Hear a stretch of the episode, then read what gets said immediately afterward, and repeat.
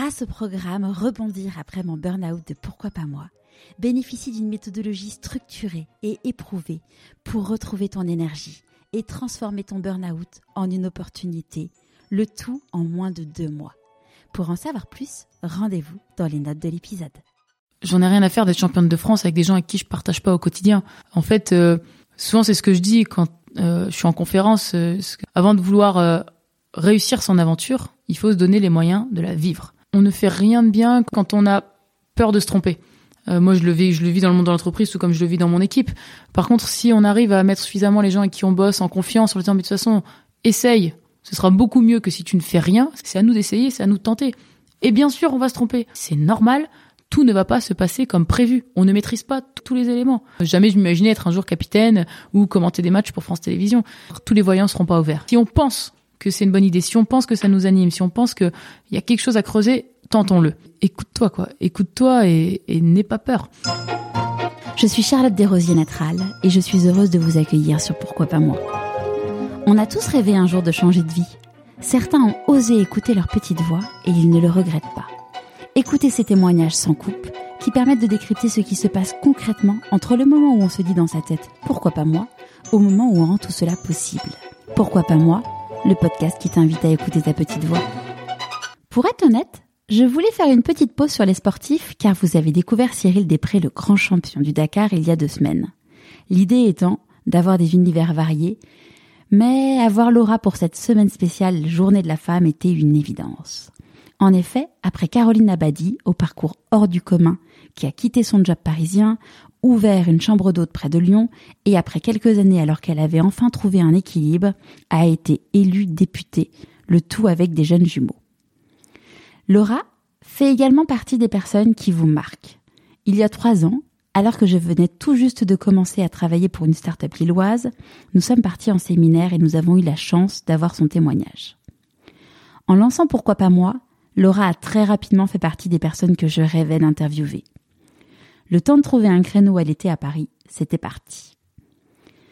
Depuis son plus jeune âge, le sport fait partie intégrante de sa vie. Le rêve de Laura, vivre de son sport.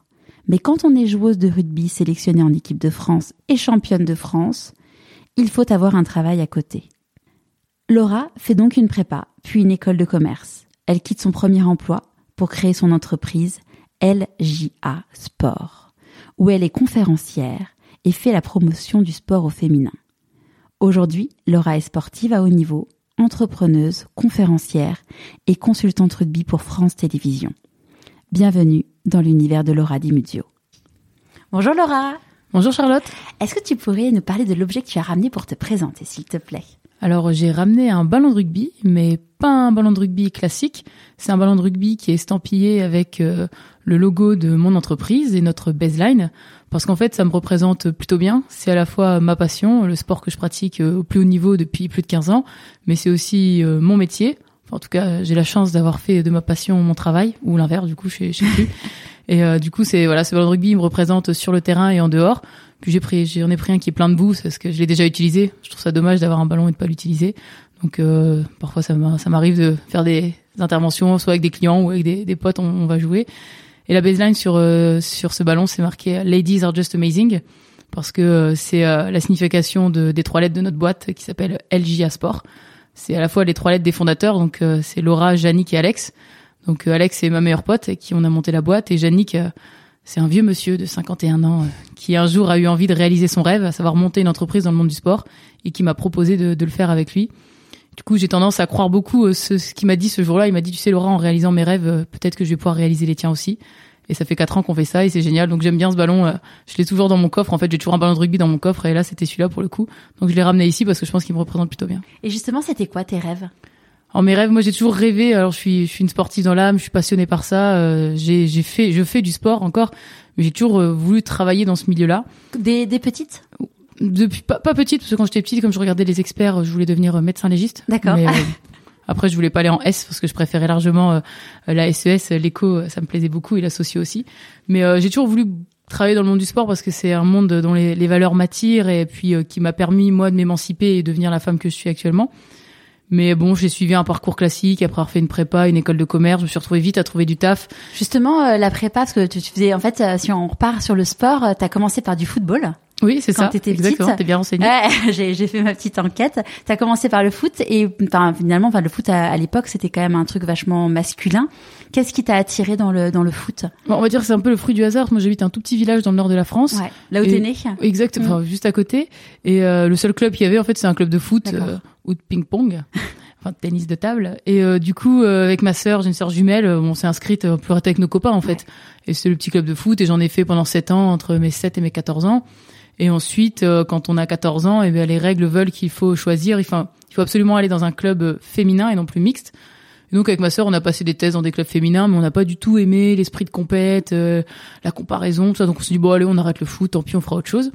Et le hasard a fait, je crois pas trop au hasard, mais on va dire le hasard a fait à ce moment-là que dans le, le collège dans lequel on était, il y avait euh, beaucoup d'initiations au rugby, puisque c'était un collège qui euh, avait une section sportive pour les garçons. C'était à Valenciennes? Exactement à Valenciennes, plus belle ville du monde.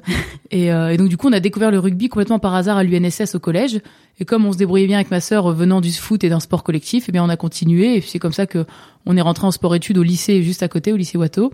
Et c'est parti comme ça, alors que dans ma famille, personne ne joue au rugby. Euh, D'ailleurs, personne ne, ne comprend les règles. Ma mère croit encore que je marque des buts, euh, alors que non, on tire des pénalités. Mais donc voilà, c'est. euh, Comment ils ont géré, enfin tes parents, comment ils ont accueilli ça, le fait que vous fassiez pas sport-études avec ta sœur? Alors justement, si on a fait, on a fait sport-études. Ah, tu dire au football? Euh, Oui, quand vous avez vous avez dit bah on aimerait faire faire sport-études, tes parents ils vous ont dit allez super les filles, on est avec vous ou euh, vous êtes sûrs sport-études euh, Comment Alors, ils ont vécu Moi, ça? j'ai la chance d'avoir euh, des parents très, très, très ouverts, Ouais. des parents qui sont géniaux. Quand avec ma sœur, on a dit, euh, écoutez, on a envie de faire du rugby, euh, jamais j'ai entendu à la maison, mais les filles, le rugby, c'est un sport pour les garçons, vous allez pas faire ça. Ou d'ailleurs, quand on dit qu'on voulait faire sport-études, jamais ils nous ont dit non, c'est trop compliqué. Ma mère a dit, vous voulez faire ça? Ok, on va, on va vous acheter des crampons, et puis vous allez, vous allez en faire, vous allez découvrir. Et ça, ça a toujours été génial, et on a toujours été élevés comme ça. euh, si ma mère a tendance à dire vous faites ce que vous avez envie de faire Mm. et, euh, et ça c'est c'est génial parce que bah c'est aussi un apprentissage pour le reste de notre vie le seul deal comme en effet le rugby c'est un sport qui est complètement amateur pour lequel on ne gagne pas d'argent même si on est au plus haut niveau actuellement en France chez les filles on gagne pas d'argent ou très très peu Ouais. nos parents nous ont toujours dit euh, les filles il faut gérer les études à côté donc vous pouvez aller à l'entraînement quand vous voulez Bah, mais quand vous tu dis pas d'argent, c'est quoi C'est quand- quand t'es championne de France, tu gagnes 1500 euros par mois? Ah non rien du tout Non, il y a pas de salaire d'accord. Il y a pas de salaire en fait, il Ouais. y a pas de contrat, les joueuses sont amateurs et après en fonction des clubs, certains clubs peuvent distribuer on va dire des primes. Ouais. Donc ça peut aller euh, 50 euros par match, 150, 200. Mais à l'heure actuelle dans le championnat, la joueuse, les joueuses qui gagnent le plus, elles peuvent gagner jusqu'à 400 euros par mois avec un petit contrat avec leur club. Euh, Donc euh, voilà, c'est et puis encore à l'époque, dit il y a, il y a 15 ans, c'était encore euh, encore pire. Mais donc voilà, le deal avec les parents, c'était euh, vous faites ce que vous voulez les filles, mais vous gérez, vous avez vos études. Après le reste, on vous embête pas. Faites ce qui ce qui vous épanouit en fait. Donc t'as fait une prépa HEC. Ouais, après mon bac. Et, euh, et là, j'ai lu que tu disais, enfin qu'en fait, en- au bout d'une semaine, bah t'as dit mais moi je vais pas réussir à gérer avec les entraînements en parallèle. Alors non, c'est, je sais pas où t'as lu ça. Ouais, non, c'était pas une, une c'est, pas, c'est pas ça l'histoire en fait. Euh, bon, moi j'ai fait une prépa euh, sans savoir euh, à quoi ça servait la prépa. Je cochais la case un peu par hasard. Et euh, quand je suis arrivée là, c'est vrai qu'on nous a dit, écoutez, vous êtes ici pour préparer des concours, c'est très difficile. Faut, faut travailler. Et puis tous les samedis matins, vous passez des concours blancs. Et là, moi j'ai découvert ce que je ne connaissais pas en fait. Ouais. Et le samedi matin, je ne pouvais pas faire les concours blancs parce que moi, un samedi sur deux, je suis partie en compétition.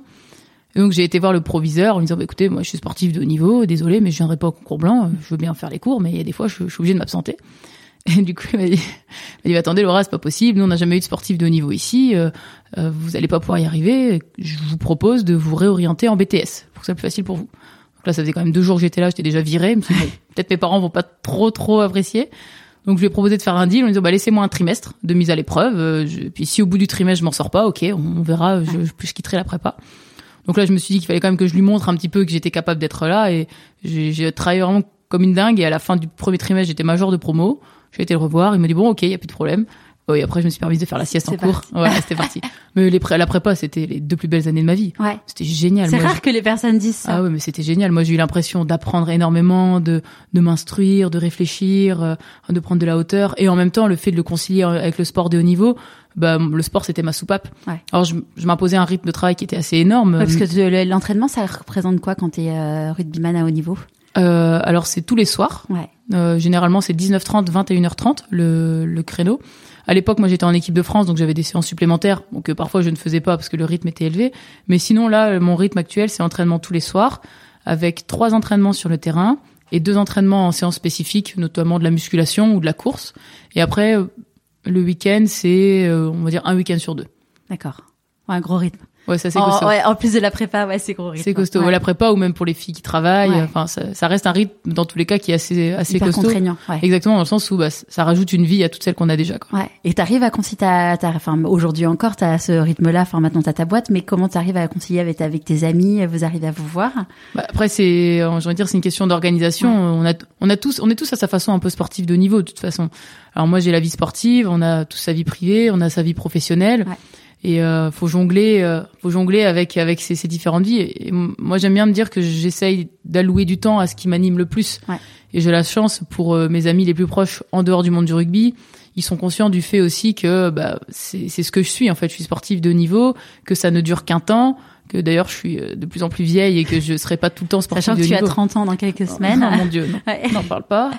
Psychologiquement, c'est dur parce que non, j'ai rien contre l'âge avancé, peut-être de nos auditeurs, mais c'est surtout euh, que physique, physiquement, euh, c'est c'est de plus en plus difficile quand Ouais. on quand on quand on fait du sport de haut niveau. Mais oui, ça, après c'est une organisation, mais euh, en fait, j'ai la chance que depuis des années, euh, le sport m'apprenne la valeur du temps. Parce que euh, quand on est sportif de haut niveau, on nous explique que bah, une minute c'est une minute et qu'on peut gagner ou perdre un match et que en fait euh, il, faut il faut être à fond sur euh, toutes les minutes, sur toutes les secondes, toutes les actions de jeu. Dans la vie, j'essaye de me dire à peu près la même chose quand je vois ma famille ou alors des amis que j'ai moins l'habitude de voir à cause de, de mon quotidien. Bah, j'essaie d'en profiter au maximum. Ouais. C'est euh, vous avez fait euh, avec euh, alors je sais pas justement je vais te poser la question euh, pour le concept. Vous avez euh, l'équipe euh, donc putain de nana et vous avez fait une espèce de série TV et justement Alex dont ta coéquipière disait j'ai, il restait une minute de temps mais j'avais l'impression qu'il y avait eu une seconde et, que le temps passait si vite. Dans quel contexte vous avez créé cette série TV des putains de nana? Alors en fait, on a été sollicité, c'est pas nous qui avons choisi de la créer, c'est France TV Slash, Ouais. donc une branche de France TV qui cherchait à faire un reportage à la base sur euh, les sports, on va dire à connotation plutôt masculine et qui étaient joués par des femmes. Donc ils voulaient faire un reportage sur le rugby pour traiter de la question de la féminisation, enfin de la féminité dans ce sport. Et euh, quand ils ont débarqué dans notre dans notre équipe, en fait, ils se sont rendus compte qu'il y avait bien d'autres sujets à traiter que juste cette espèce de gros cliché de la place d'une femme dans un dans un sport, on va dire à connotation masculine. Et du coup, ils nous ont proposé de tourner la web série en plusieurs épisodes et d'essayer de traiter la façon dont surtout nous on vivait en tant qu'équipe, en tant que collectif, comment on gérait les hauts, les bas, quelle était notre histoire. C'est vrai que euh, alors on s'appelle les putains de nanas, ça nous vient de de notre coach parce qu'il y a dix ans, il a repris notre équipe et on était en difficulté, on était en deuxième division, on n'avait pas d'effectifs, on était vraiment en galère. Puis un jour, euh, après un, avant un match, il nous a dit mais les filles, vous savez ce que vous êtes?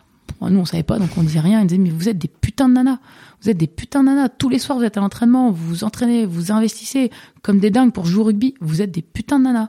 Donc vous êtes des putains de nanas. Maintenant, il va falloir que tout le monde comprenne ce que c'est que d'en être une. Il va falloir que tout le monde le voit sur le terrain. Et ce jour-là, en fait, il nous a dit tellement de fois qu'on était des putains de nanas qu'on s'est dit que c'était ça le surnom qu'on voulait avoir avec l'équipe. Et ça fait plus de dix ans. Moi, j'ai vécu ce moment avec ce coach qui s'appelle Damien. Et donc, euh, on essaye maintenant de transmettre un peu cet état d'esprit putain de nana aux, nouvelles, aux joueuses, aux recrues. Et donc, quand les journalistes sont venus, ils ont découvert ça. Au début, ça les a un petit peu interpellés. Puis après, ils se sont dit que ça correspondait bien au nom qu'ils voulaient donner à la série. Parce qu'en fait, putain nana, c'est plus un état d'esprit du quotidien. Quoi. Donc Ouais. voilà comment est venue cette petite web série qui est, qui est géniale parce que nous, ça nous fait un super souvenir. Ah bah c'est, enfin je mettrai le lien sur le blog. Enfin moi j'avais il y a un moment, un moment où j'ai eu les larmes aux yeux, euh, notamment quand il y avait l'histoire d'Alice. Est-ce que tu peux nous, nous en parler? Parce que finalement c'est cette année-là où vous avez été championne de France de rugby. Euh, il s'est, enfin c'était une année hyper euh, intense euh, pour vous. Alors c'est vrai que enfin cette année-là, donc c'est la saison 2015-2016. Alors c'est un contexte euh, pour nous qui est très favorable au départ parce que pendant des années on a été vraiment au plus haut niveau, toujours en demi-finale ou en finale du championnat, sans jamais réussir à gagner la finale. Et donc en 2015, euh, on perd la finale encore une fois et on se dit que pour l'année euh, 2016, bah, il faut qu'on gagne quoi. C'est c'est notre année. Il y a, enfin c'est la suite logique des choses. Et la saison commence. Et malheureusement, sur le premier match de la saison, on a une de nos coéquipières, Alice, qui se blesse très gravement puisqu'elle se fracture euh, la cervicale C4, donc euh, tétraplégique et euh, Coma voilà début, exactement ouais. opération et on savait pas si elle allait pouvoir récupérer ou non. Ça dépendait de beaucoup de paramètres. Et donc euh, l'année, enfin pour nous, ça a commencé de la pire des manières parce que jamais on, on pensait qu'on allait un jour devoir vivre en fait une épreuve comme ça. Ça nous paraissait impossible d'être confronté à ce genre de blessure. Et donc le lendemain, enfin le, soir de la blessure, quand nous on nous l'a annoncé, avec les filles, bon, on savait pas trop quoi faire. Euh, on s'est juste dit, bah écoutez, on se retrouve demain, on retourne au clubhouse, on, on s'entraîne pas et on, on, parle entre nous. On a discuté. Il y a des joueuses qui ont expliqué qu'elles étaient euh, très choquées, d'autres qu'elles voulaient pas reprendre le rugby. Ouais, parce, que, finalement ça peut te, ouais, voilà, ça, peut, te bloquer. Ouais. Elles se sentaient mm. plus capables. Et donc ce soir-là, bon, on s'est dit, bah ok, euh, on joue plus, on, on, déclare forfait pour la saison parce qu'on ne sent pas capable de faire la saison, sachant que notre pote, elle est entre la vie et la mort et qu'on sait surtout pas si elle va récupérer. Et ce qui s'est passé ce jour-là, enfin, ça magnifique et c'est un moment euh, unique que, nous on a vécu. Je pense qu'on revivra plus. C'est qu'on a une joueuse qui s'est levée dans l'assemblée, dans le clubhouse, qui a arrêté de pleurer, qui nous a regardé, qui nous a dit non mais les filles, euh, qu'est-ce qu'on est en train de se poser comme question? On est en train de se demander si nous, est-ce qu'on va accepter de mener notre petit combat, qui est de jouer le championnat? Mais sinon, on se pose déjà cette question qu'est-ce qu'elle va se dire Alice, elle, quand il faudra qu'elle mène le combat de sa vie, à savoir un jour remarcher?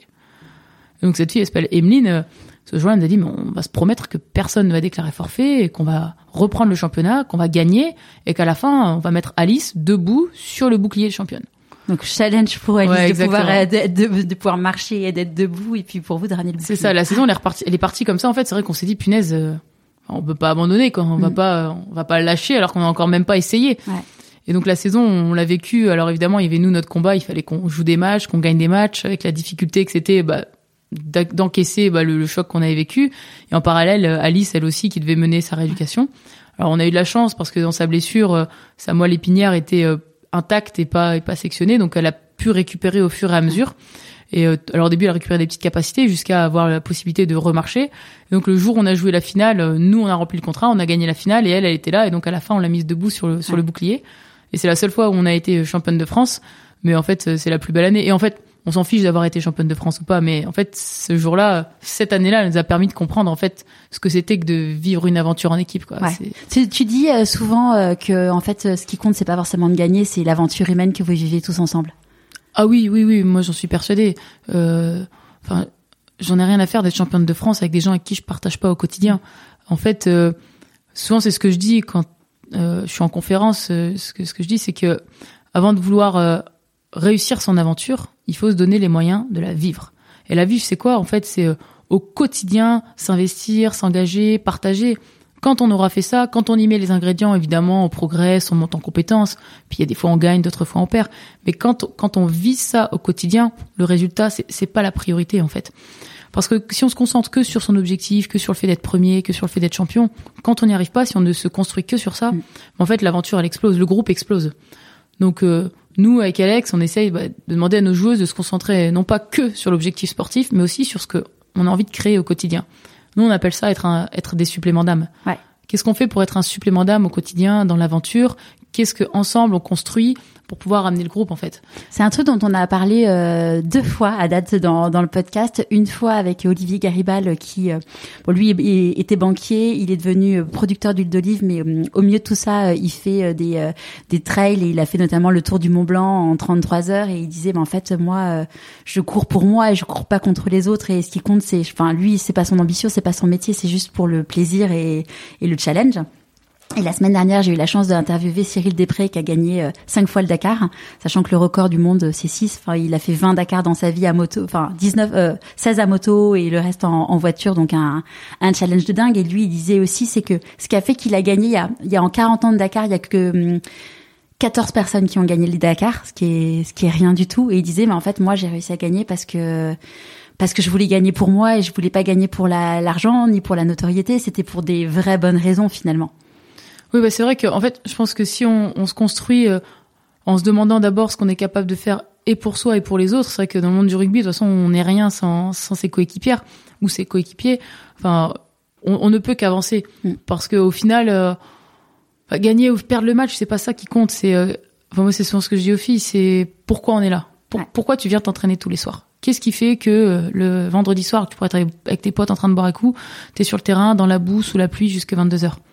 En fait, je pense qu'on recherche, on, essaye tous de, de retrouver, enfin, de, de, de, se créer ces espèces de moments d'émotion mm. qu'on n'a pas euh, dans, dans le quotidien. Ouais. Et, et euh, c'est aussi pour ça que je pense à Villeneuve d'Ascq, qu'on a eu la chance de développer un peu peut-être cet état d'esprit autour du putain nana qui fait qu'avant tout, on vient pour les autres. On vient pas que pour sa paire, on vient pas que pour le résultat. On vient parce qu'entre nous, on est bien. Et quand on arrive à créer ça, et si on arrive à créer ça, bon, en fait, euh, on, on se pose même plus la question de savoir euh, si c'est contraignant, si ça l'est pas. On, sait pourquoi. Euh, c'est comme le matin quand on se lève. Si on sait pourquoi on, se lève, on se pose pas la question de savoir si on travaille ou pas. Quoi. Ouais, oui, quand t'es bien. Mais d'ailleurs, c'est, enfin, je, je, parlais d'un livre de Thomas Samut qui s'appelle Un cancre dans les étoiles. Thomas Samut, c'est euh, le premier coach mental euh, dans l'histoire française du sport et qui entraîne tous les grands nageurs du cercle des nageurs à Marseille. Et euh, j'ai lu un livre de lui cet été où j'étais en plein burn-out, donc pas au sommet de ma forme. Et il expliquait justement ça qu'en fait aujourd'hui, on, on, était heureux dans l'accomplissement de l'objectif, mais pas dans la dans la façon d'atteindre l'objectif. Et j'ai, enfin, j'ai j'ai quand même eu un éclair. Je me suis dit mais ouais, mais c'est ça mon problème, c'est que c'est qu'en fait, euh, là, tu vois, je me suis dit, je lance le podcast, ça marche euh, super, mais en fait, là, je prends, je, je, je suis hyper heureuse d'être avec toi, et puis euh, si personne l'écoute, bah, tant pis, mais si ça peut faire du bien aux autres, tant mieux. Enfin, ouais, c'est exactement ça. Et puis je pense que au-delà, en effet, du processus final, c'est la préparation, c'est toute l'énergie qu'on peut y mettre. Ça, c'est vachement enivrant, en fait. évidemment, après, on prend toujours un risque que ça fonctionne pas, mais enfin, à la rigueur, c'est pas grave. Et euh, j'ai tendance à croire aussi que le, fait de se planter, le fait de se tromper, c'est très cliché, mais en fait, euh, c'est bénéfique. En tout cas, le sport nous apprend ça. Le sport, il t'apprend qu'en permanence, en fait, tout n'est que succession de petits échecs et de petites réussites. Tous les soirs à l'entraînement, sur deux heures, moi, je suis pas euh, à 100% à chaque fois en réussite. C'est impossible sur tous les exercices, parfois je vais me tromper, je vais m'améliorer, on va me donner des conseils, je vais perfectionner mon geste. Ça n'est que ça. Le sport, ça n'est que de l'échec et de la réussite. Mais la question, c'est surtout comment, en permanence, je cherche à m'améliorer, je cherche à avancer, je cherche à rebondir. Ça retenir, ça, n'est que ça. Euh, retenir de ces de ces erreurs passées. Il y a une expression que je trouvais géniale euh, que tu parlais, dont tu parlais, c'est euh, poubelle c'est quand il y a un truc qui est pas bien, c'est pas grave, on met à la poubelle et c'est. Ouais, c'est c'est vrai que nous dans l'équipe on a on a une bible en fait. La bible c'est le projet de jeu, c'est comment on va jouer tous ensemble. Il y a plein de codes et dans cette bible les coachs ont mis un code, c'est le code poubelle. C'est l'idée de se dire que en fait sur le terrain il n'y a pas d'erreur. Il n'y a pas d'erreur, mais sur le terrain, mais dans la vie en fait c'est pareil. Il n'y a pas d'erreur parce qu'il n'y a que des choix. Tout est une histoire de choix. Bon choix ou mauvais choix. Et la règle avec les choix chez nous, c'est de les faire à fond et de les faire ensemble. Trompons-nous, mais trompons-nous ensemble, parce qu'en fait, en se trompant ensemble, on peut transformer un mauvais choix en le meilleur choix possible. Donc quand il y a une fille qui se trompe sur le terrain, ça sert à rien de la pourrir. De toute façon, elle s'est trompée, c'est fait, c'est fait. On reviendra pas euh, sur son son erreur. On lui met une tape dans le dos et on lui dit poubelle. Et le poubelle, en fait, c'est un déclic mental. C'est de dire, ok, là je me suis planté, je rebascule dans le positif et je continue. Donc euh, ça sert à rien quand on s'est trompé de toute façon bah, de se mettre à pleurnicher, baisser la tête et puis attendre quoi. Non, l'idée c'est euh, tu relèves la tronche, tu continues à avancer et tu joues. Parce qu'en fait, c'est pas parce que tu t'es trompé que le match s'arrête. Personne ne t'attend. Mais c'est pareil dans la vie. Et toi, tu te plantes, mais en fait, il y a personne qui t'attend. La vie, elle continue, la vie, elle fait son chemin. Et toi, est-ce que tu as envie de, de, la suivre? Donc, euh, c'est ça. Et l'idée, c'est juste, tu t'es trompé, c'est pas grave, poubelle, t'avances et nous on est là avec toi. Nous on est au soutien et on, on, va corriger ton erreur, on va transformer ton mauvais choix en le meilleur choix possible. Évidemment, si t'avais fait un bon choix, on aurait peut-être marqué tout de suite un essai. Voilà, t'as pas fait le bon choix, c'est pas grave, on va prendre d'autres décisions et on va mettre plus de temps, mais on va se rapprocher quand même de la ligne d'essai.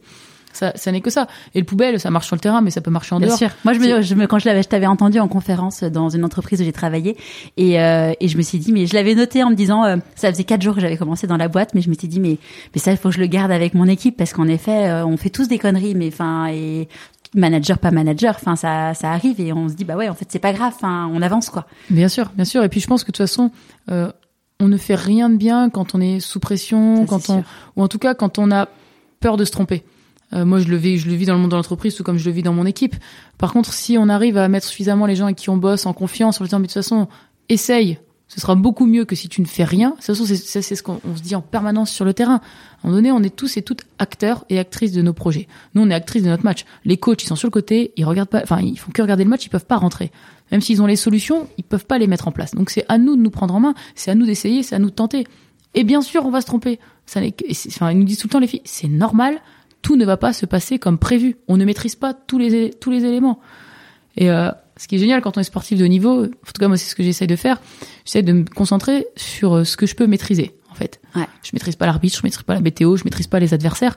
Par contre, euh, moi, je maîtrise ma préparation, je maîtrise les heures auxquelles je vais à l'entraînement, je maîtrise l'investissement que je peux y mettre, et ça, ça va me faire progresser. Mmh. Si j'ai mis après tout, toutes les, les ingrédients, euh, l'adversaire est plus fort, il est plus fort. Dans tous les cas, j'arriverai pas à le battre. Ouais.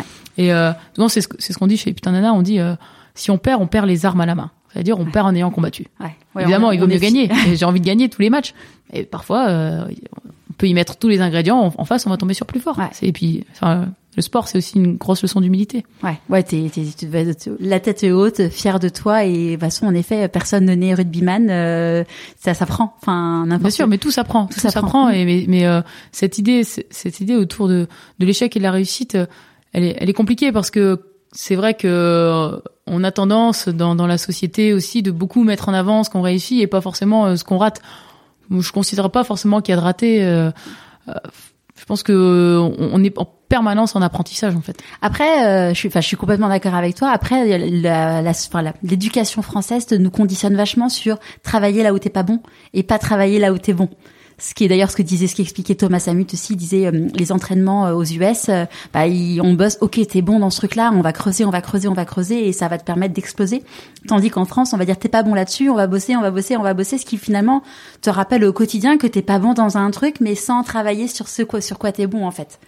Ouais, moi je suis, je suis persuadée que ch- chacun à notre façon. Enfin, de toute façon, il y a des, il y a des potentiels partout. Mm. Tout le monde a en soi euh, son petit truc, euh, Sans supplément Ex- d'âme. ouais. Exactement, Mm. son supplément d'âme. Et euh, un, il faut en être conscient, et après, il faut être capable aussi de le développer chez les autres. Souvent, euh, enfin moi, c'est la façon dont je vois mon rôle de capitaine dans l'équipe. Euh, c'est vrai que moi, ça fait plus de dix ans maintenant que je suis capitaine de, de, de l'équipe à Villeneuve d'Ascq. Et en fait, au bout de 3-4 ans, euh, on s'est rendu compte, on était, on est deux capitaines avec Alex. C'est courant d'ailleurs ça euh, d'être deux capitaines. Je suis pas très euh, très branchée sport donc je je suis pas euh, très au courant du rugby. Forcément, euh, il y, a, y, a, y a toujours différents leaders dans les groupes de sport, mais nous, on est vraiment deux capitaines annoncés parce que euh, on s'est rendu compte que ça fonctionnait très très bien. Ça nous permet de nous partager le rôle, ça nous permet d'être aussi euh, euh, de travailler ensemble, et puis ça permet aussi aux filles de pouvoir s'adresser à l'une ou à l'autre. Donc nous, on fonctionne très bien comme ça avec deux capitaines. Mais c'est vrai qu'après euh, trois ou quatre ans de capitanat partagé, bah, à un moment donné, Alex est venu me voir en me disant, mais Laura, tu sais, toi et moi, on prend trop de place dans cette équipe. Ouais. Je dit, euh, comment ça, je prends trop de place euh, Oh, Nous, on- euh, non, pas du tout. et-. Enfin, j'ai- nous, nous, on fait tout pour cette équipe. Euh, on est là avant, on est là après, on est, on, a- on est tout le temps là pour les filles. On, on organise tout, toutes les soirées, tout ce que tu veux. Enfin, elle dit, non, moi, en fait, je fais tout pour cette équipe. Elle me dit, bah ouais, c'est ça le problème. Tu fais tout et personne peut rien faire. Mais c'est pas ça, en fait. C'est pas comme ça qu'on va réussir à emmener les gens. Euh, tout le monde attend tout de nous. Du coup, on a Ouais. tellement donné l'habitude qu'on allait tout faire, tout maîtriser, euh, parce qu'on, mais d'un sentiment, enfin, ça part d'un sentiment super, Mm. super bienveillant. Mais malgré tout, en fait, ça permet pas aux autres de s'exprimer. Alors moi, ça m'a mis une petite claque quand même parce que je pensais que je faisais les bonnes choses en essayant d'être euh, exemplaire à 100%. Ouais. Et donc après ça, on a pris un peu de recul avec Alex et on s'est demandé comment en fait, en tant que capitaine, on pouvait aussi euh, créer le leadership chez les autres. Mm. Comment on pouvait les amener à elles aussi euh, prendre l'aventure en main, on va dire découvrir leur supplément d'âme et puis mener des petites actions et puis être là pour donner au groupe. Et c'est vrai que depuis qu'on fait ça, ben, on se rend compte que un, nous, ça nous libère et du temps et de l'énergie et surtout en fait, les autres se révèlent. Parce que parfois, en essayant, quand tu les pousses à essayer, à organiser, à prendre un entraînement en main ou à faire une action pour le groupe, bah, ils découvrent quelque chose qui, qui est peut-être en eux et qui, qui soupçonnaient pas, tu vois. Et peut-être qu'ils font pas bien tout de suite mais c'est pas grave ils Exactement. apprennent. Ouais. Exactement. Et, euh, et c'est vrai qu'on on pousse énormément, nous, les joueuses, à prendre des initiatives, à la fois pour le groupe, mais aussi pour elles, tu vois, pour, pour se révéler. Ouais.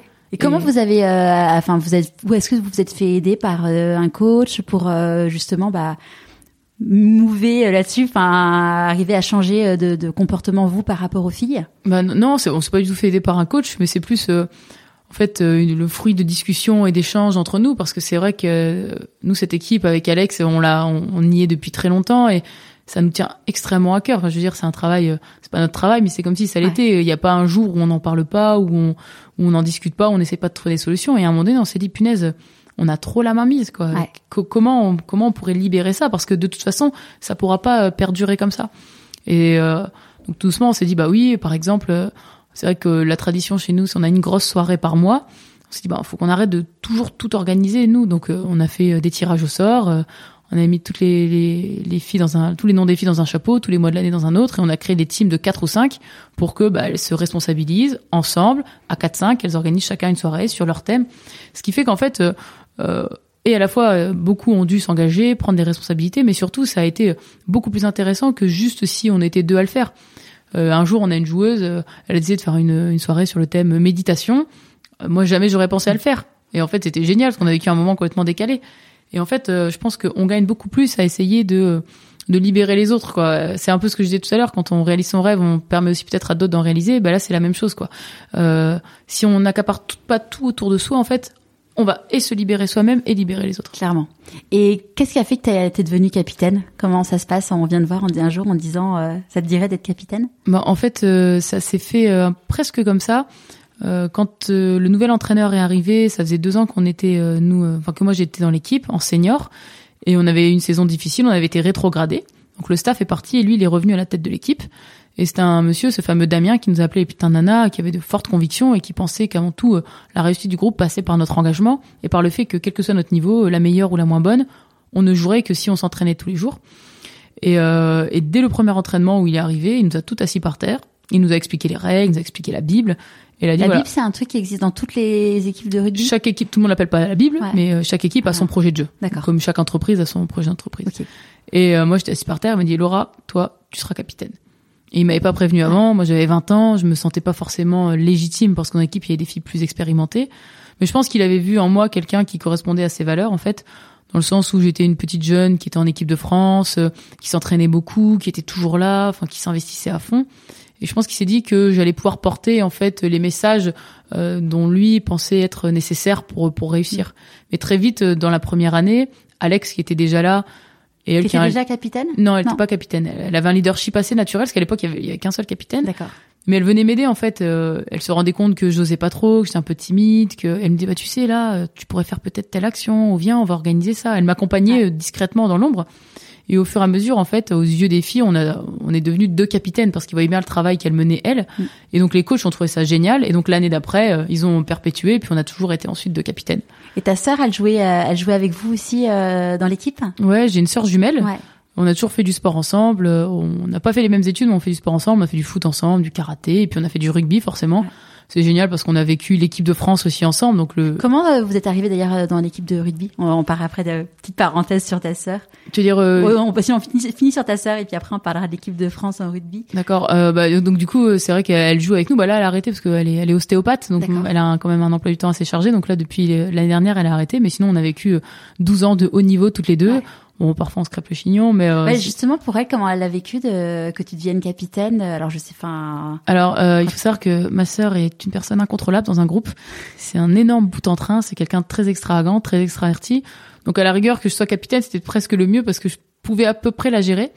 Mais c'est vrai que parfois. Euh, elle me chambrait un peu ou elle me provoquait un peu en sachant que moi je pouvais pas avoir le même statut ah qu'elle et que je pouvais pas toujours me permettre de déconner parce qu'il fallait que je puisse recadrer le groupe si si besoin mais ça s'est de manière générale très très bien passé quoi après c'est ce statut de capitaine ou non capitaine, nous on, passe largement dessus quoi. Même pour toi, pour euh, entre guillemets la coacher, euh, sachant que c'était ta sœur que tu connais quand même euh, comme toi-même. Ouais, non, mais ça, ça, se passait très très bien et puis en plus c'est vrai que c'est en dehors du, du, du terrain, c'est quelqu'un qui est très joyeux, qui met une énorme ambiance dans, dans l'équipe, donc ça c'était super plaisant. Le plus difficile c'était de la cadrer sur le terrain parce qu'elle est très impulsive. Et puis euh, si elle a pas envie de faire, elle fait pas. Donc euh, c'était plus ça ma mission, c'était de la tirer, euh, la tirer sur le terrain quoi. Mais ça c'est ça s'est toujours très bien passé. On a on a vécu des, des, bons moments tous les deux.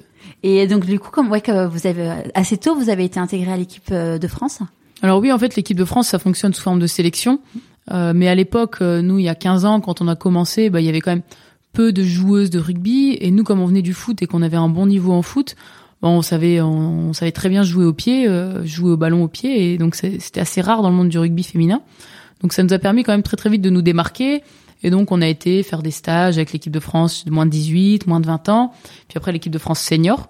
Mais tout fonctionne sous, forme de sélection et pour nous ça a été génial aussi parce que jamais on pensait euh, en ayant si peu de pratique du rugby euh, atteindre le, le, plus haut niveau.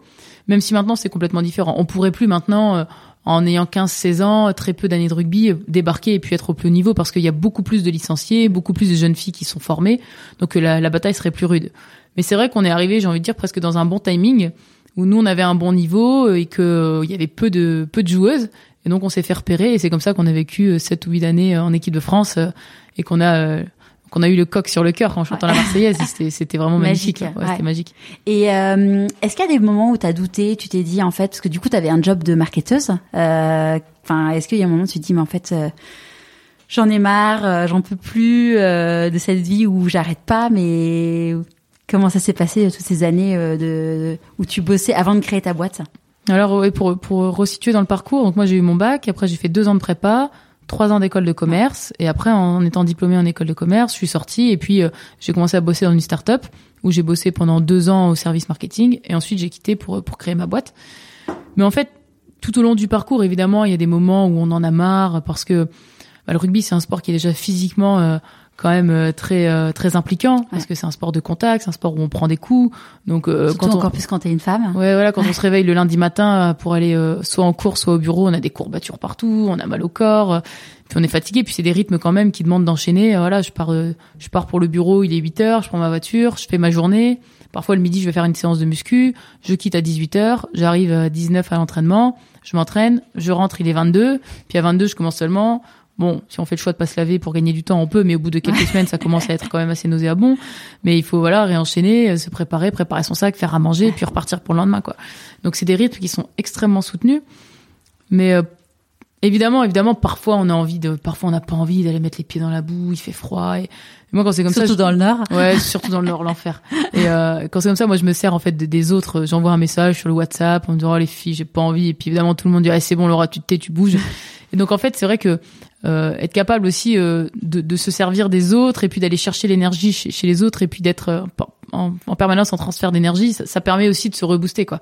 Parce que c'est vrai que tout seul, bah, on a tendance parfois à pas réussir à prendre de la hauteur, à avoir le nez dans le guidon et puis finalement à, à s'éteindre tout doucement quoi. Alors que si on s'ouvre un peu, il y a il y a plein d'énergie partout autour de nous et on peut on peut s'en servir, on peut s'en nourrir, tout comme on peut aussi être une source d'énergie pour d'autres. Clairement. C'est euh, ouais, c'est savoir exploiter euh, le, pouvoir des autres euh, quand on en a besoin. Et à partir de quand tu t'es dit je vais monter ma boîte? Alors c'est vrai qu'après avoir eu mon bac, moi j'ai toujours voulu bosser dans le monde du sport. C'est un monde qui me passionne, j'adore ça et et avec avec le club, j'essaie toujours de monter des actions avec Alex. Donc on était certes capitaine dans l'équipe, mais comme vous on êtes est... rencontrés à au rugby, et on est surtout meilleurs potes et on a toujours voulu essayer de faire un peu bouger les choses parce qu'on est on trouvait ça un peu injuste en fait euh, quand on jouait des matchs alors qu'on est au plus haut niveau. Euh, bah, il y avait 30 personnes dans les tribunes, ça nous agaçait un peu. Donc on a fait des actions, on a organisé des tournois, on a fait des initiations avec euh, des personnes handicapées, avec des, des, des enfants. On essayait toujours de faire plein d'actions et on se disait punaise c'est génial si ça pouvait être notre métier, ce serait fou. Mais jamais on a osé créer une boîte toutes les deux et puis après on a fait notre parcours étudiant séparément. Et en fait, quand moi j'ai j'ai travaillé pendant ma première année euh, de boulot dans, dans ma start-up, en fait, euh, j'ai été convoquée par l'équipe de France pour aller jouer le tournoi destination comme je le faisais les années précédentes. Et quand j'ai demandé bah, pour avoir deux semaines de congé sans solde, parce que je venais d'arriver dans la boîte, bah, la, la, chef de l'entreprise me dit que c'était pas possible. Non pas qu'elle voulait pas, mais d'un point de vue organisation, c'était trop compliqué. Je pouvais pas partir qu'un jour. Ils venaient de me recruter, ils avaient besoin de moi. Et donc, en fait, c'est comme ça que j'ai arrêté ma carrière en équipe de France, euh, simplement parce que j'étais plus dispo pour le boulot. Et moi, j'ai pas osé quitter mon job à ce moment-là en me disant, bah, c'est pas grave, je démissionne, je vais jouer au rugby, euh, alors que j'avais besoin d'argent. Ouais. Et c'est à ce moment-là que Yannick, qui travaillait dans cette boîte, lui, au service commercial, est venu me voir en me disant, mais attends, Laura, je savais pas, c'est quand même fou, tu joues pour l'équipe de France et tu peux pas y aller parce que tu t'es obligé de travailler. Et il dit, mais attends. Et il m'a dit comme ça, euh, viens, toi et moi, on crée une boîte. On crée une boîte pour faire bouger les lignes dans le sport féminin au début, je l'ai pris un peu pour un fou parce que moi, ce monsieur, je le connaissais juste de vue, je le croisais tous les matins en service, euh, dans le service, mais c'était tout, quoi. C'était, c'était pas un ami, c'était pas quelqu'un que je connaissais. Et donc, au début, j'ai dit, bon, il, les mignon. Oui, c'est ça, si tu veux. Et puis, c'est tout, il va abandonner. Et il a, il a pas lâché parce que il est revenu me voir en me disant, viens, on va déjeuner, on va en discuter. T'inquiète, moi, j'ai déjà monté quelques boîtes, j'ai de l'expérience, c'est pas si compliqué. Puis, au bout d'un moment, il m'a, il a tellement insisté que j'ai dit, bon, ok, si tu veux, on va déjeuner, on a parlé. En fait, moi, secrètement, euh, j'avais pas envie de monter une boîte avec lui, j'avais une, j'avais envie de monter une boîte avec ma meilleure pote Alex pour faire ce qu'on faisait de manière bénévole avant quoi. Et euh, il a tellement insisté que bon, on a fini par en discuter. Puis le jour où j'ai vu qu'il était vraiment déterminé, c'est un jour euh, il m'a il m'a déposé dans mon sac, il m'a dit bah tiens, regarde, j'ai écrit quelques petits trucs, on pourrait euh, on pourrait réfléchir à ça et je me suis dit, bon, OK, il a l'air déterminé. je vais lui présenter Alex parce que moi je me vois pas faire ce projet sans sans Alex c'est je, je, enfin je le je le vivrais tellement mal que c'est pas possible donc euh, ils se sont rencontrés, ils ont discuté et puis voilà, euh, c'est comme ça qu'on a monté donc la boîte qui s'appelle LJA Sport. Mm. Donc Laura, Janik, Alex, mais surtout Ladies are just amazing parce que c'est ce en quoi on croit et donc du coup avec la boîte là, bah, ça fait quatre ans qu'elle existe maintenant. Moi, j'ai la chance d'être salarié de l'entreprise. Bah justement, c'est la question que tu as réussi à te avoir une fin de contrat pour avoir le chômage euh, avec ta... Oui, oui, oui, on a négocié et puis euh, voilà, moi après j'ai quitté l'entreprise pour pouvoir voilà, développer euh, cette activité. Et Alex, elle avait elle continue à bosser Oui, Alex, elle, elle continue à bosser en parallèle puisque elle elle a gardé son job, elle est responsable communication par ailleurs et à la fois parce que quand on a lancé l'entreprise, on savait pas si ça allait fonctionner ou pas. et puis parce qu'on voulait pas tout de suite être à trois complètement dessus. Il fallait d'abord qu'on développe la chose. Puis Alex, elle tient à continuer son boulot. Enfin, elle aime ce qu'elle fait. Euh, c'est une façon pour elle aussi d'avoir un, un double projet euh, enfin qui est aussi extrêmement stimulant. Donc petit à petit, comme ça, on, on développe l'entreprise. Moi là, je, je, suis devenu salarié de l'entreprise parce qu'on pouvait se le permettre, et puis aussi parce que je suis à temps plein sur la boîte. Et, euh, et donc au quotidien, on, on a deux, deux grands projets. Enfin, on accompagne, on va dire, le sport féminin dans le sens où on a des joueuses qui sont sous contrat avec nous. On essaie de leur trouver des partenaires privés ou alors euh, de les placer dans des entreprises qui tiennent compte de leur agenda sportif. On essaye aussi ces joueuses qui ont parfois euh, des qualités qui sont géniales parce qu'elles sont euh, chef cuistot, ostéo, kiné, prof, bah, de les faire intervenir dans des dans des événements qu'on nous on crée avec le monde associatif pour qu'elles puissent faire bénéficier bah, de leur talent qu'elles puissent utiliser leur talent pour des personnes qui ont peut-être pas les moyens de se les octroyer. Et nous, on sert un petit peu de catalyseur autour de ça. On se charge de rémunérer les sportifs pour qu'elles, elles puissent, on va dire, un petit peu rayonner par ailleurs. Ça leur met aussi un pied dans le monde enfin, de l'entreprise pense que ça fait des échanges extrêmement intéressants entre différents types de populations qui ont toutes les raisons de se croiser et qui parfois arrivent pas à le faire. Mm. Et puis aussi, euh, notre deuxième gros chantier, bah, c'est l'accompagnement, on va dire, du monde de l'entreprise. Parce qu'on a développé bah, des interventions sous forme de conférences, comme tu l'as vécu, des team building. Parce qu'en fait, les valeurs que nous, on a et qu'on vit et qu'on expérimente au quotidien dans l'équipe se retrouvent très très bien aussi euh, dans les managements des entreprises. Donc voilà, on a ces deux grandes parties autour du, du management dans l'entreprise et puis euh, de la gestion du, du sport féminin. Donc là aujourd'hui, euh, une entreprise qui a envie de booster ses équipes, comme euh, j'avais pu voir il y a deux ans, c'est quelque chose que vous continuez à faire aussi. Oui, bah oui, on est extrêmement sollicité en fait parce que c'est vrai, je pense que ce qu'on explique et la façon dont nous le sport nous a fait grandir et nous a fait comprendre aussi la gestion d'un collectif, ça fait des parallèles qui fonctionnent très très bien dans, dans le monde de l'entreprise. Donc c'est vrai que Bon, en dehors des, des, vacances scolaires, on intervient, je sais pas, je pense trois ou quatre fois par semaine ah dans, dans des entreprises. Alors ça peut être parfois euh, pas un groupe de dix personnes, un petit codir, mm. ou ça peut être jusqu'à 200, 500, 1000 personnes, des grosses entreprises sur des gros séminaires. C'est toi et Alex ou juste toi? Alors, euh, la plupart du temps, c'est juste moi. Ouais, parce que j'allais dire, il faut qu'elle arrive à trouver Voilà, Alex, euh, euh... Alex, elle peut se libérer de temps en temps, mais plutôt quand ce sont des interventions dans le nord de la France, alors qu'on intervient partout en France. Après, son employeur, il est très conciliant. Il sait qu'elle qu'elle a aussi cette deuxième activité et il lui donne la possibilité. Elle, elle, joue encore au rugby? Euh, Non, mais elle, elle coach maintenant. Donc euh, c'est encore pire pour elle. Elle a une vie à 10 000 à l'heure. Ouais. Mais euh, donc parfois elle le fait de temps en temps avec nous, mais le plus souvent je, je réalise seule puisque moi j'ai tout le temps de voyager et d'aller sur les sites où on nous sollicite. Donc voilà, souvent c'est des conférences sous forme d'une heure et puis après on fait des questions-réponses avec euh, les personnes qui sont dans la salle et ça fait quand même des échanges assez riches puisque chacun s'y retrouve. En fait, on fait tous partie d'un collectif mm. à minima, que ce soit sa famille, que ce soit une asso, que ce soit son boulot. On fait tous partie d'un collectif et, nous, on essaye bah, peut-être de donner quelques clés de la façon dont, en tout cas, on a construit le nôtre. Peut-être pas le meilleur modèle, mais on sait qu'il y a, il y a des, des, petits outils, des petites clés qui fonctionnent au quotidien. Ah, qui inspirent. Et euh, quand, à partir de quand tu as été contacté par la radio pour pouvoir euh, commenter des, des matchs? Alors, euh, ça s'est fait un peu par hasard en fait. Euh, j'ai, c'est vrai que j'ai commenté la radio. J'ai commencé avec Sud Radio où j'ai commenté des matchs pour la Coupe du Monde 2014, euh, la Coupe du Monde de rugby féminin. On a commenté quelques matchs à Paris. Et puis après c'est tout, j'avais arrêté. Parfois je fais quelques petites émissions. Et t'étais timide quand t'étais petite, j'ai lu ça? Ah oui, ouais, ouais, j'étais super timide. J'étais une enfant très très timide. Moi je, bah déjà j'ai une sœur jumelle donc euh, G elle est très extravagante, très extravertie. J'ai toujours vécu un peu dans son ombre. C'était elle sur le devant de la scène, ça m'allait bien. Moi j'étais tranquillement toute sage de mon côté. Donc c'est vrai que j'ai jamais euh, trop eu l'occasion en plus de, de m'exprimer et, puis d'oser le, le, faire. Et donc c'est vrai que moi même réciter une poésie à l'école, j'étais toute rouge et c'était horrible. Et c'est vrai que le, sport m'a beaucoup aidé là-dedans. Euh, je pense que le, le rugby, ça m'a un peu transformé sur ce côté-là, dans le sens où en fait, t'arrives dans l'équipe et on te dit, euh, bon, toi, t'as une place, quoi. On s'en moque de qui tu es, de ce que tu fais, mais juste t'as une place. Et il va falloir l'assumer, par contre et t'as une place et ta parole elle compte autant que les autres. Tu peux tu peux t'exprimer, tu peux parler, tu peux donner ton avis, tu peux annoncer la stratégie. Et c'est vrai que je pense que ça m'a beaucoup aidé en fait à, à prendre confiance en moi, peut-être à révéler ce que j'avais à l'intérieur de moi, mon supplément d'âme que j'avais pas avant. Jamais je m'imaginais être un jour capitaine ou commenter des matchs pour France Télévisions. Et c'est vrai que le, sport ça m'a libéré pour ça et maintenant en fait c'est presque mon métier puisque bah, je parle devant des gens, des assemblées, je fais des conférences et euh... T'as fait une conférence devant 2000 personnes Ouais, 2000, c'était le max. c'était génial. Ouais. C'était super. Après, c'était un moment très court. Euh, et le but, c'était de mettre un petit shot de motivation à tout le monde. Donc, il y a eu une ambiance de dingue. C'était super. Franchement, c'était ici à Paris. On a vécu un, un grand moment d'énergie tout ensemble. C'était 2000, euh, principalement des, des, femmes qui étaient là pour cet événement. C'était ouais, c'était vraiment super. Mais ouais, j'étais une grande timide. Et en fait, le, le sport, ça m'a aidé, je pense, vraiment à m'émanciper et puis à prendre confiance en moi.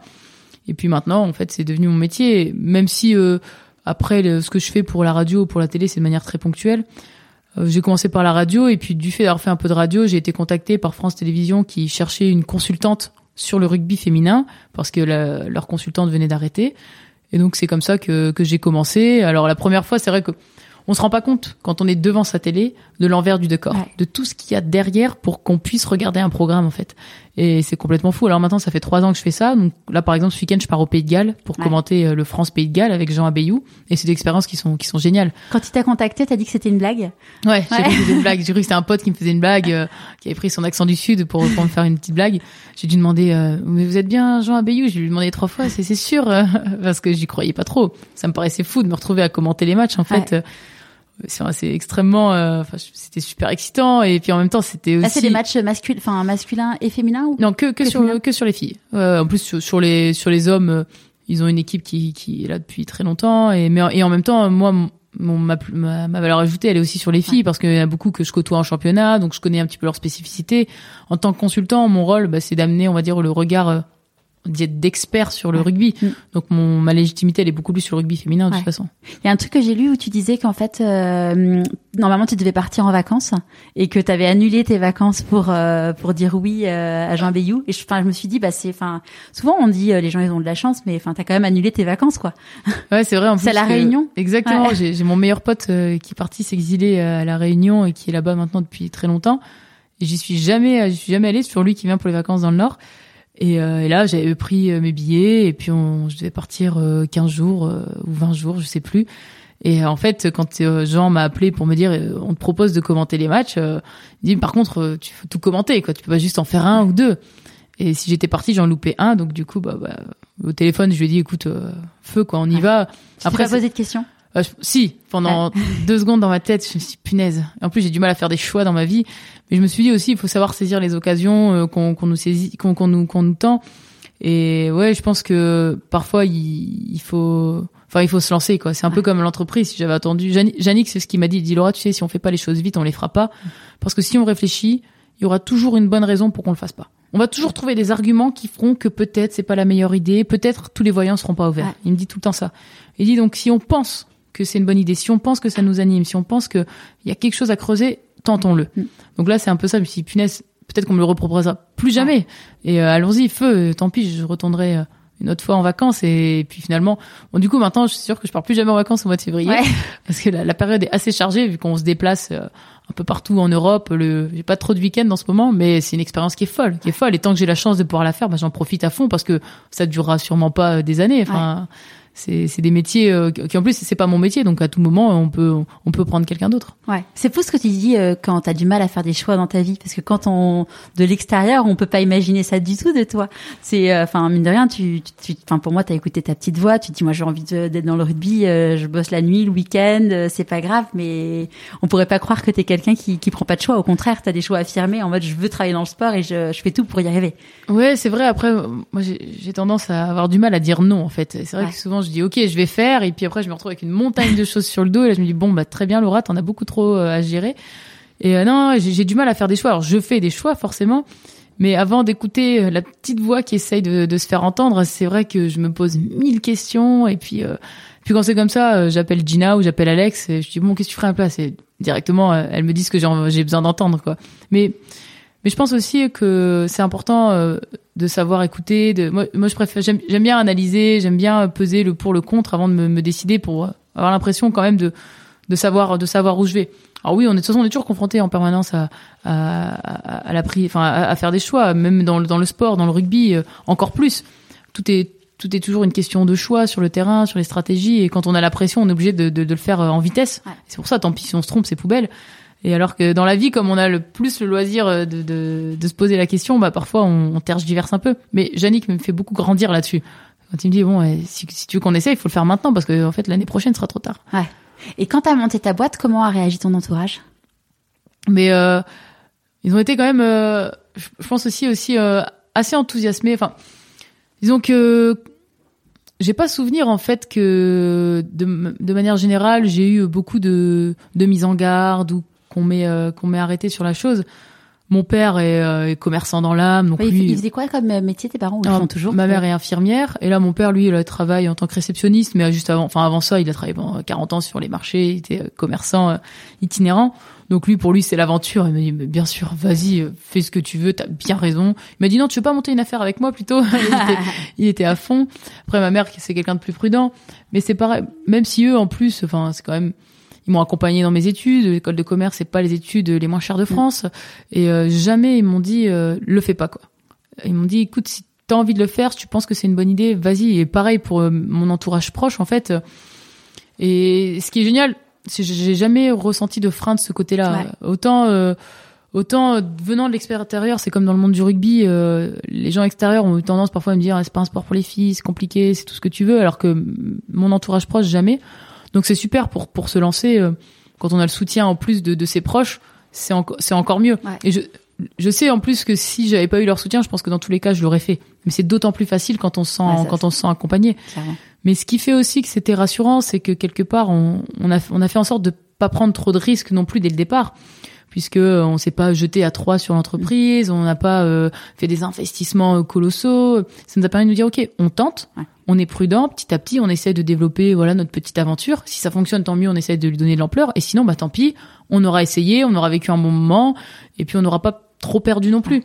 Donc euh, on s'est lancé dans cette aventure qui maintenant est devenue l'aventure de notre vie euh, sans non plus euh, enfin euh, prendre des risques démesurés et je pense que c'est ça aussi qui nous a rassurés dans le fait de se lancer et qui fait que moi qui avais jamais créé d'entreprise j'ai osé me lancer avec Jannick que je connaissais pas tant que ça et parce qu'on s'est dit bah voilà Ouais, on- créer une boîte avec quelqu'un que tu connais pas, c'est quand même. Euh, Ouais, mais quand on prend un petit peu de recul, enfin, c'est vrai qu'il y a beaucoup de personnes qui au départ euh, se disaient, bah attends, peut-être que euh, c'est pas une bonne idée ou peut-être que lui, il a pas les bonnes intentions, mais enfin, c'est quand même euh, un homme qui voulait se lancer dans le sport féminin alors que c'est quand même absolument pas un monde dans lequel il y a de l'argent à se faire. C'est au contraire, il faut il faut d'abord défricher. Il y a beaucoup beaucoup de euh, avant de gagner de l'argent, il y a beaucoup beaucoup d'actions à mettre en place. Et donc Enfin, euh, moi, j'ai- je me suis dit, punaise, euh, en fait, c'est génial, c'est une opportunité de malade euh, que cette personne-là, elle ait envie de se lancer là-dedans. Peut-être que j'en croiserai pas beaucoup dans ma vie non plus. Donc, en fait, je sais pas si c'était couillu, mais en tout cas, euh, je crois que c'est la- le meilleur choix que j'ai fait de, de ces dernières Ouais. années. Et dans le dans le sport féminin, dans le rugby, dans le rugby particulièrement, pour le corps d'une femme, c'est quand même euh, dur. Euh, j'entendais dans dans putain de nana, euh, je sais plus qui disait, euh, en fait, euh, j'essaie de pas trop faire de muscu parce que sinon mes seins ils vont se transformer en en pec. C'est Alex qui dit Ouais. ça. je dis bah ouais c'est vrai j'y avais jamais pensé euh, moi avec ces ouais c'est enfin c'est et vous vous disiez aussi euh, que euh, que finalement bah vous vous partez armé parce qu'il faut bah il faut se battre et euh, sur le sur le terrain mais t'as pas non plus envie de déformer ton corps euh, Ouais, c'est ça. Bon, après, de toute façon, le sport de haut niveau, de manière générale, ça, ça transforme ton corps. Toute pratique extrême, quand je dis extrême, bah, c'est s'entraîner tous les jours. Évidemment, ça amène à transformer ton corps parce que bah, n'est pas fait à la base pour ça. Euh, mais après, c'est vrai qu'on on essaie de garder une certaine mesure. On doit aller à la muscu, mais c'est la muscu avant tout pour se protéger, pour voilà être suffisamment protégé sur le terrain. C'est l'objectif. euh, C'est pas euh, de, de de gonfler ou de, de prendre en masse musculaire. Mais euh, après, j'ai envie de dire, euh, chacun fait ce qu'il veut de son corps. Ouais. Et nous, entre nous, et c'est ça qui est génial dans ce monde, dans le monde du rugby, c'est qu'on essaye de se détacher de toute forme de jugement. C'est vrai que dans une équipe de rugby, il y a beaucoup de gabarits différents, des grandes, des petites, des grosses, des maigres, tout ce qu'on veut. Et euh, on, ça, ça nous apprend aussi à nous détacher aussi beaucoup de ça. On fait beaucoup d'auto- d'autodérision, on, on se joue beaucoup de nos corps, on fait des concours, les plus gros mollets, les, plus, les orteils les plus moches. Euh, mais mais c'est et- mais c'est vrai que après, s'il y a des filles qui ont envie de passer leur vie à la salle de muscu, mais qu'elles le fassent, même si elles font pas de rugby, enfin, c'est vrai qu'il y a beaucoup en fait, il y a beaucoup de clichés et beaucoup de, de préjugés autour de cette image du corps dans, dans la société actuelle. On, on, on se juge énormément sur Ouais. l'apparence ah bah clair euh, physique. euh, Enfin, c'est difficile et encore plus pour pour les, les plus jeunes. Et euh, je, je pense qu'on gagnerait à, à se détacher de, de ce jugement. Alors oui, moi j'ai pas envie de passer ma vie à la salle de muscu, même si, euh, enfin, j'adore ça en fait. Je passe ma vie à faire du sport, euh, même d'autres sports que le rugby parce que j'adore. Ouais, Mais t'es- je- venu euh, j'habite au septième étage et tu es venu je me suis dit bah, elle met du temps elle a dû monter à pied il y a sept étages allez c'est juste parce que j'aime pas les ascenseurs. et puis ils sont hein. costauds les- en plus ils sont costauds mes escaliers c'est pas Ouais, des c'est pas des long. demi étages ouais c'est super long, ouais, mais j'aime pas trop les ascenseurs parisiens, c'est bien trop petit. Mais euh, mais voilà, donc c'est vrai que par contre, au-delà de la transformation, du fait euh, de la pratique de la muscu et du sport en lui-même, c'est un sport où on prend des coups. Ouais. Donc euh, c'est vrai qu'on peut s'abîmer, on peut voilà, ça arrive hein, dans une dans une, une carrière, des entorses, des fractures, euh, des coups, des bosses, des bleus, mais on sait dans quoi on s'engage au départ. On sait qu'on va faire du rugby et on sait que c'est aussi une partie du jeu quoi. Mm. C'est le ouais. C'est le risque. Le, tous les, à chaque début enfin, de match, vous vous offrez chacune le maillot, euh, vos maillots. C'est un truc qui existe dans tous les clubs de, de rugby ou c'est propre à votre euh, équipe de putain de nana Alors c'est pas dans tous les clubs de rugby. Alors euh, c'est ce qu'on appelle la remise de maillot. Mm. C'est vrai que dans de nombreuses équipes, il y a des remises de maillot, mais de manière générale, la remise de maillot, c'est souvent soit l'entraîneur, soit le président, soit une personnalité, soit un ancien joueur qui remet à chaque joueur son maillot en disant bah voilà bon match, euh, sois fort, etc. Et c'est vrai que nous à, Villeneuve d'Ascq, on a essayé de donner une autre ampleur à ce moment-là parce que moi en tant que capitaine, j'ai toujours considéré que c'était euh, assez injuste que ce moment qui est assez magique n'appartienne qu'à une seule personne, qu'au capitaine, qu'à l'entraîneur. Euh, Je, trou- je trouvais ça assez anormal parce qu'en fait, ce moment de remise de maillot, ça représente tout ce pourquoi on s'entraîne tous les jours. Le, le- le petit bout de tissu qu'on a sur le dos, en fait, c'est ce pourquoi on se bat toute la semaine et euh, pour, pour lequel on, on donne le plus de temps et d'énergie. Du coup, à Villeneuve, c'est vrai qu'on a essayé de libérer un peu cette remise de maillot. Donc la tradition, c'est on se met en cercle, on met tous les maillots par terre et chacun donne le maillot à qui il a envie. Donc euh, une fille ramasse un maillot, il le donne à une autre joueuse et puis il y a toujours un petit mot qui s'accompagne ou parfois d'ailleurs il y a rien. Et euh, moi, les plus belles émotions que j'ai vécues euh, de toute ma carrière, c'est dans un cercle pour remettre un maillot avec avec les joueuses et bien plus fort que les titres de championne de France, bien plus fort que l'équipe de France. C'est ce qu'on est, c'est les secondes qu'on est capable d'immortaliser à ce moment-là où, euh, j'ai envie de dire, les hommes se retrouvent avec les hommes ou les femmes avec les femmes où vraiment, euh, enfin, c'est intense quoi. Et j'aime bien, je trouve, que c'est des secondes un peu hors du temps. Ouais. Et on a eu la chance de se créer ça et la remise de maillot, c'est un rituel euh, qu'on ne veut pas euh, qu'on ne veut pas perdre. Quoi. Et euh, ouais, quand tu, tu quand tu te dis rien, t'as le regard qui fait tout quoi. Mais bien sûr, Ouais. mais c'est incroyable. C'est ce qui est génial. Après, en plus, plus on joue ensemble, plus on se connaît. Mais juste d'un regard, euh, il y a des émotions qui Mm. passent. euh, Et c'est la force du sport. Et le rugby d'autant plus, puisque c'est un sport où on sait qu'on va devoir aller se livrer. Et donc, il faut qu'on, il faut qu'on sache que les gens sont avec nous. quoi. Quand on est sur le terrain, il faut pouvoir compter sur les autres parce que bah on se met en danger, on se met en jeu. Il y a l'autre équipe qui est là. Donc, on a besoin de, de savoir qu'on peut partir avec les gens qui sont dans le vestiaire. Et le fait de se remettre le maillot et de se dire punaise, toi et moi, on va y aller ensemble, c'est quelque chose de très très fort. Et euh, moi presque, si je fais juste la remise de maillot et que je joue pas le match, euh, ça me suffit. Je préfère ne faire qu'une remise de maillot et pas jouer, plutôt que jouer sans faire la remise. C'est c'est chouette. Qu'est-ce que tu penses qu'elle dirait la petite Laura de 6 ans si elle te regardait aujourd'hui? Hum, elle me dirait, mais euh, va faire les experts à Miami, euh, c'est- mieux payé. non, non, la petite Laura de 6 ans, je crois qu'elle serait complètement euh, hallucinée parce que le- elle en croirait pas ses yeux. Elle serait, elle aurait super peur de devoir faire une conférence. Et, euh, mais c'est vrai que, ouais, je, je pense que jamais j'avais imaginé le, le parcours que je suis en train maintenant de, de me construire parce que je pense qu'on est le fruit de, de tout ce qu'on rencontre, de, de ce qu'on croise, de ce qu'on fait, de ce qu'on réussit, de ce qu'on de ce qu'on rate. Et moi, jamais à cet âge-là, je savais même pas ce que c'était qu'un ballon de rugby. Je, je, je savais pas en fait que qu'il y avait autant de possibilités qui allaient s'offrir à moi. Donc, euh, bon, je pense qu'elle serait, elle serait à fond derrière. euh. En plus, euh, ouais, non, c'est c'est génial parce que moi, je dis toujours que j'ai quand même eu, enfin, j'ai eu un parcours, j'ai eu beaucoup de chance. J'ai eu beaucoup de chance parce que je suis passée par des étapes complètement différentes. J'ai croisé des mondes que je pensais pas croiser. euh. Tu penses à quoi comme monde? Bah, en fait, ce qui est, ce qui est génial en- dans, dans une équipe de rugby, c'est que on rencontre des gens vraiment qui sortent de nos sphères habituelles. On est tous dans notre petite sphère, on va dire, euh, euh, de, enfin classique de, de notre vie classique. Euh, voilà, les gens qu'on a rencontrés pendant nos études, nos amis proches, ceux qui vivent dans notre quartier. Et euh, dans le monde du rugby, débarquent des personnes en fait qui sortent de ces mondes-là et qui vous ouvrent complètement à d'autres univers. C'est vrai que dans l'équipe, nous, on a des filles entre 18 et 33 ans, on a des mamans, on n'a pas de maman, on a des étrangères, on a euh, des filles qui euh, sont euh, très croyantes, très pratiquantes, des religions différentes, on a des sexualités différentes, des origines différentes. Et, euh, c'est fou en fait parce que c'est une ouverture, euh, ça, nous oblige à avoir une ouverture d'esprit qu'on pensait pas euh, rencontrer avant. Enfin, c'est fou. Et ouais, donc j'ai- j'aime bien me dire que j'ai croisé ces mondes-là. Alors il y a des gens avec qui euh, j'ai gardé des affinités et puis euh, on se revoit très régulièrement. D'autres pas du tout. En fait, on s'est juste croisés, mais ça, en fait, on apprend en permanence des autres. C'est ouais, c'est c'est hyper riche. Ouais, ouais, vraiment, vraiment, et, et je pense que c'est ça aussi qui fait que euh, on se pose pas la question d'aller s'entraîner ou pas tous les soirs. C'est parce que ce qu'on vit entre nous, c'est très riche. Au-delà du résultat, au-delà du sport, on vient aussi pour les gens. Ouais. Quelles sont les plus grandes difficultés que tu as eu à traverser Comment tu les as gérées? Oh, les difficultés, euh, tu veux dire d'un point de vue sportif ou pas forcément Pas forcément. Mais euh, l'année qu'on a vécue avec Alice, ça a été ça a été assez compliqué parce que quand on a appris la nouvelle et qu'on s'est rendu compte que euh, on savait pas si elle allait euh, s'en remettre et que nous on se dit qu'on allait arrêter de jouer alors qu'on était une équipe euh, vraiment vraiment très très forte. Enfin, je, me suis demandé en fait comment on allait s'en sortir de cette difficulté et au final, je pense qu'à la, à la fin de l'histoire, ça nous donne la plus belle aventure qu'on ait jamais qu'on ait jamais vécue. Alors qu'au départ, on était tout à deux doigts, deux doigts d'abandonner, à dire allez c'est bon, on arrête, on rentre chez nous, puis on va pleurer dans notre canapé quoi. Et donc, je me rends compte que Parfois, euh, ouais, en fait, c'est pas parfois, c'est à chaque fois, et c'est l'enseignement même du rugby. Hein. Le rugby, quand t'es par terre, en fait, on te dit, bah, tu te relèves, hein, t'inquiète, c'est la règle, hein. on va te plaquer, tu vas tomber, tu vas te relever, ça n'est que ça. Et à l'échelle, euh, si on prend un peu de hauteur, je pense à l'échelle de la vie, les épreuves, faut réussir à les prendre aussi comme ça.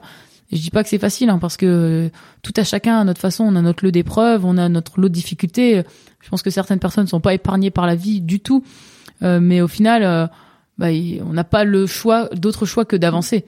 Et cette année-là, on a transformé la pire des épreuves en la plus belle des aventures et on a eu beaucoup de chance au final avec Alice parce que euh, elle va bien. Euh, elle, maintenant, elle, a, elle est repartie euh, comme en 40. elle court un peu moins vite qu'avant, mais elle est, elle est toujours là. Elle a toujours le sourire, donc ça c'est super. Donc ça, ça a été une épreuve qui a été vraiment à la fois très difficile, mais aussi très enrichissante parce que ça te donne aussi c'est fou en fait. Il faut toujours attendre de, se prendre un truc dans la tronche, une grosse épreuve pour se rendre compte que c'est possible. Mais peut-être que en fait la vie elle t'impose ça pour que derrière tu puisses en tirer les enseignements. Donc ça ouais, ça, a été ça a été complètement fou. Après moi j'ai eu la chance dans ma vie de pas avoir eu tant que ça de grosses difficultés. Euh, mais de nouveau en fait tu vois la plus grosse des difficultés que j'ai pu avoir dans mon parcours sportif, j'ai euh, j'ai dû arrêter l'équipe de France parce que le boulot il me, me, libérait pas. Puis derrière ça amène en fait au fait que j'ai pu créer ma boîte euh, qui est je pense simplement la plus belle aventure professionnelle que je pourrais ne jamais avoir, tu vois. Donc, euh, de nouveau, tu, tu pars de, de ça en, en, pouvant te dire, punaise, enfin, c'est injuste, c'est horrible, c'est trop moche, j'ai pas de chance. Euh, mais si tu prends ça complètement de l'autre côté, tu te dis, mais c'est une opportunité énorme et ça va m'amener.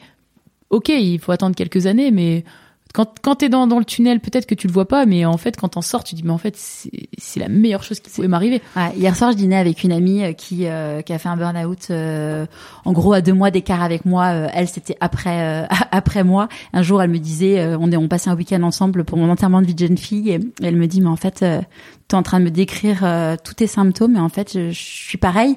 Et donc elle s'est arrêtée hier soir donc c'était au bout de 6 7 mois. Elle me dit mais en fait euh, c'est la meilleure chose qui me soit arrivée dans ma vie de m'arrêter en fait. Et euh, et c'est justement une des raisons pour lesquelles je, je me suis dit que j'avais envie de créer pourquoi pas moi parce que je me suis dit Bon, moi, je me suis pris le mur, hein, euh, ça a fait mal, euh, et clairement, je vois plus la vie de la même façon. Et je me dis, bah, en fait, si je peux permettre à des gens de ne pas avoir à se prendre le mur et qu'ils puissent écouter leur petite voix avant de se faire mal, bah, ça serait, euh, bah, ça serait génial, en fait, parce que, parce qu'en fait, on a, oui, il y a des, bah, il y a des, des, ce que Christine Michaud, qui est une, une psychologue positive, qui est une grande prêtresse au, au Canada, elle appelle ça les cadeaux de mal emballés de la vie. Donc, bah, il y a des, des cadeaux mal emballés qui t'arrivent. Je pense notamment, tu vois, Cyril Després quand il a gagné son premier Dakar. Euh, en fait, euh, ils, étaient au coude à coude avec un, autre pilote et en fait le, pilote euh, est décédé pendant ce Dakar-là. Donc il dit bah deux jours après, il a fallu que je remonte sur ma moto et c'était un de ses potes, c'était son coéquipier. Enfin et bah il a gagné le Dakar pour lui en fait, enfin pour lui pour pour Fabricio et tu te dis bah ouais c'est c'est c'est fou de te dire bah tu, tu arrives à, à tirer une force dans des épreuves de la vie ou même Olivier dont on parlait tout à l'heure qui a fait l'UTM, Olivier en fait euh, son changement de vie c'était lié à, une, opération et en fait il, il s'est réveillé d'une opération bénigne avec le visage paralysé. Euh, et en fait bon aujourd'hui il arrive à peu près à bouger son, son visage mais il a cru qu'il allait, mourir.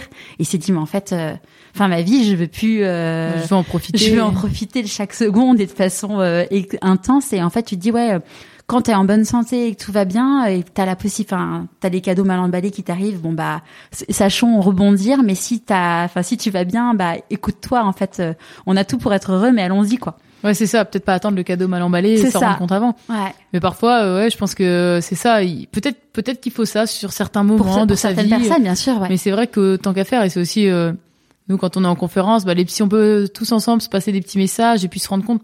Mais c'est difficile de se mettre sur off, prendre un peu de mmh, hauteur et puis euh, puis savoir se regarder parce que on vit tous à 10 000 à l'heure. Mmh. En plus, euh, on est tous entourés partout de technologies dans tous les sens qui font que ça accélère encore plus nos rythmes de vie. Et c'est vrai que prendre un petit peu de hauteur et puis se dire mince, qu'est-ce qui me plaît vraiment, qu'est-ce que je veux vraiment, qu'est-ce qui fait que le matin quand je me lève, punaise, je suis bien, mmh. qu'est-ce qui m'anime, qu'est-ce que j'ai toujours rêvé de faire? Ouais. ouais je pense que en tout cas, euh, moi, je me rends compte à quel point, euh, quand on a trouvé sa voie, il devient insupportable de faire autre chose. Quoi. Ouais, euh, c'est pas possible. Ouais. C'est ça. Et je, je, souhaite à tout le monde de pouvoir de pouvoir y arriver. Ouais. Et dans tes, tes plus tes plus grandes joies? Mes plus grandes joies? Tes premiers, tes premiers trucs où tu dis c'est bon, j'ai trouvé ma voie, j'y suis. Ah oui, bah, bah, bah, là, moi, dans ce que je fais au quotidien avec, euh, avec LGA Sport, enfin, c'est génial parce que je, je ne me vois pas faire autre chose. Et je sais pas combien de temps notre aventure entrepreneuriale, elle durera. J'espère, euh, j'espère euh, longtemps, mais chaque projet qu'on monte, chaque petite victoire, chaque, chaque moment partagé, c'est fou. Moi, je rentre le soir et je me dis, oh, c'était génial ma journée. Et, je pense que ça, c'est une de mes plus grandes joies parce que je me rends compte à quel point ça m'épanouit au quotidien de me lever et d'être heureuse de ce, de, ce que je fais. Euh, en plus, j'ai eu la chance de le faire très très vite. Euh, ce que je dis sur Janik, tu m'as fait gagner 30 ans de ma vie parce que peut-être que j'aurais monté ma boîte dans le sport dans 30 ans. J'aurais osé le faire. Là, je l'ai fait quand j'avais 26 ans et en fait, euh, je me rends compte à quel point c'est génial. Moi, je pense qu'un des, plus grands accomplissements que, que j'ai pu faire et que je m'imaginais surtout pas, on, s'imagine tous évidemment, on va avoir un beau travail, une belle maison, une belle famille, ça, on se l'imagine. Euh, ça, ça, on va dire dans, dans le rythme des choses que on essaie de nous imposer au départ. Mais euh, trouver ma voix comme ça. En fait, je, je savais pas ce que c'était trouver sa voix. Et je m'en suis rendu compte en, en le réalisant sans mm. savoir que je le réalisais. Et ça, c'est génial. Ouais. C'est là toute la magie du, de la chose. Ouais, exactement. Et euh, quand on dit euh, qui dit choix dit renoncement, quels ont été les tiens? Ah, je, je, suis assez d'accord avec ça. Choisir, c'est renoncer. C'est pour ça que j'ai du mal à faire le choix. Ah, bah, bah, moi, le, le, en fait, le, le choix que j'ai fait, c'est difficile parce que quand on a du mal à faire des choix, justement, on veut tout faire en même temps pour essayer de de ne pas avoir à choisir. C'est terrible. Et puis c'est là où on se rend compte qu'à un moment donné, la vie, elle choisit pour nous parce qu'elle fait en sorte qu'on puisse pas tout faire. Le, plus grand choix que j'ai dû faire par rapport à tout ça, c'est en effet, c'est à un moment donné se positionner. Est-ce que enfin, j'arrête par exemple l'équipe de France et je monte ma boîte? Et en effet, j'ai renoncé à quelque chose. Je pensais que ça allait être dur et puis au final, ça m'a amené à créer autre chose. Tout comme quand j'étais euh, en école de commerce, j'ai toujours refusé, j'ai toujours fait des petits stages dans le nord de la France pour pas m'éloigner du club, pour jouer au rugby, euh, jusqu'à un moment donné où l'école m'oblige à partir euh, six mois à l'étranger parce que c'était obligatoire. J'avais attendu le dernier, dernier, dernier semestre et je suis parti six mois aux États-Unis et c'était génial. J'ai eu l'impression de renoncer à, à mon équipe pendant six mois, les abandonner alors que j'étais capitaine, alors que c'est plus haut niveau. Puis en fait, j'ai vécu six mois, euh, enfin monstrueux, culturellement parlant, humainement parlant. J'ai rencontré du monde. Enfin, c'est pareil, j'ai pris euh, un shot d'adrénaline sur six mois qui était génial. Et donc, euh, je pense qu'on on, on, renonce, mais à partir, enfin, il y a, toujours, je pense qu'il y a toujours du positif à tirer de toutes les situations. Même si, encore une fois, au départ, on peut peut-être ne pas se rendre compte. Mais ouais, ça, ça a été des choix qui qui m'ont obligé euh, à avoir quand même le verre à moitié plein quand j'avais l'impression que ça allait être super contraignant. Ouais. De quoi t'es la plus fière aujourd'hui? De quoi je suis la plus fière? Oh punaise, ça c'est c'est une question. Je suis fière de, plein de choses. Euh, non, je pense qu'en en ce moment, euh, je suis fière de ce qu'on essaie de, de, construire avec LGA Sport parce que on essaye de de. En fait, je suis comme je te le disais tout à l'heure, je suis persuadée que tous dans notre coin, on est des, il y a des potentiels un peu partout. Il y a des gens qui ont à donner, il y a d'autres personnes qui ont à recevoir. Et euh, nous, avec LGA, on essaie d'être ce, catalyseur. Et euh, et j'aime bien finir, j'aime bien quand je termine ma journée et que des gens que j'ai rencontrés en conférence ou des gens que j'ai fait bosser, ils viennent juste me dire ah bah aujourd'hui vous m'avez donné le sourire. Et ça, ça, en fait, ça, ça me rend fier quand ce qu'on, ce qu'on a créé avec Yannick et Alex, juste peut-être si ça a donné le sourire à une personne, bah je me dis que j'ai réussi la journée, tu vois. Ouais. Et ça, euh, en fait, c'est juste, c'est des petites fiertés du quotidien. Euh, et et enfin, je trouve que si tu arrives à t'en satisfaire et tu, peux avancer facilement. Ça sert à rien de voir trop trop loin. Faisons déjà tous très bien notre taf à notre échelle, notre petite mission à notre échelle, et euh, peut-être qu'on sera tous ensemble plus heureux. Ouais. Si euh, si quelqu'un te dit euh, ta réussite elle est liée exclusivement à de la chance, qu'est-ce que tu dis? Je dirais que je pense que la chance ça se provoque et qu'évidemment il en faut toujours une petite partie, mais je, crois beaucoup à, à l'audace, au fait de de un jour, j'ai entendu un monsieur en conférence dans un TEDx, je suis incapable de te redire son nom, il disait la différence entre le courage et l'audace, c'est exactement la même chose, sauf que le courage, c'est quand t'as pas le choix. Et l'audace, c'est quand tu pourrais te permettre de pas le faire. Et euh, j'avais trouvé ça assez génial. Et en effet, euh, on dit souvent que la chance sourit aux audacieux, alors peut-être qu'en fait c'est pas tant que ça de la chance. Si euh, avec du recul, si quelqu'un t'avait euh, te croise, quel conseil t'aurais aimé qu'on te donne euh? Je pense que j'aurais aimé qu'on me dise écoute-toi. Ouais. Écoute-toi, mais écoute-toi tout de suite quoi. Parce que c'est vrai que tu vois. euh, moi, je suis partie dans des. Alors, ce qui est génial, c'est qu'en plus, c'est des erreurs. Enfin, des erreurs, c'est même pas des erreurs. Au final, ça a été génial. Je regrette absolument pas. Moi, je suis partie, je fais des études de prépa pour une école de commerce. Je voulais absolument pas faire une école de commerce. J'ai coché la case qu'on m'a dit, bah, tu travailles bien, vas-y, va faire ça. Alors qu'en fait, mon rêve, c'était de bosser dans le sport. J'aurais pu faire autre chose, peut-être que j'aurais gagné du temps, j'en sais rien. Et je pense que, ouais, c'est ça, c'est écoute-toi, quoi. Écoute-toi et, et n'aie pas peur. Et, euh, mais finalement, j'ai eu la chance que ces conseils-là, je les ai eus peut-être un tout petit peu plus tard, mais je suis, je suis super reconnaissante parce que j'en ai bénéficié et ça me permet aujourd'hui d'être complètement, euh, de vivre complètement euh, ma, ma, ma passion. Mais ouais, je pense qu'il faut, il faut réussir à s'écouter. Il y a toujours, euh, c'est comme tu parlais de faire cette petite voix, je pense qu'elle a souvent raison. Ouais. C'est c'est quoi tes prochains défis? Mes prochains défis, euh, alors avec LGA Sport, on, on veut créer cette année, on va créer cette année un fonds de dotation, un fonds de dotation pour les sportives en situation de précarité, pour euh, justement euh, essayer d'inciter euh, des, des, des boîtes, des personnes qui auraient envie d'investir dans le sport féminin, de le faire à nos côtés, parce qu'on s'est rendu compte que c'était très difficile d'avoir des joueuses sur sous, sous, spons- enfin, sous contrat avec nous, pardon, et de leur trouver des sponsors. Parce que bon, malgré tout, le monde des bisounours c'est sympa, mais quand on dit à une grande boîte, est-ce que vous voulez donner de l'argent à une sportive? Bon, vous allez avoir une fois par semaine, une fois par euh, par an euh, à, la, à la télé, et puis en effet, ça a des retombées beaucoup moins importantes que le sport masculin. Bah, c'est plus difficile pour les boîtes de s'engager parce qu'elles ont d'autres sollicitations. Alors qu'on espère que le faire via le don par le fonds de dotation, ça peut euh, inciter des personnes à s'engager à nos côtés. Et on, voudrait utiliser ce fonds justement pour pouvoir rémunérer des sportives euh, pour des travaux qu'elles qu'elles réaliseraient euh, dans des dans le monde associatif en utilisant bah, ce pourquoi elles sont euh, elles sont formées. Tu, tu vois, on, on a des sportives, elles sont voilà, elles sont ostéopathes. Bah, peut-être qu'elles pourraient intervenir dans des assos pour des personnes qui peuvent pas se payer ces services-là.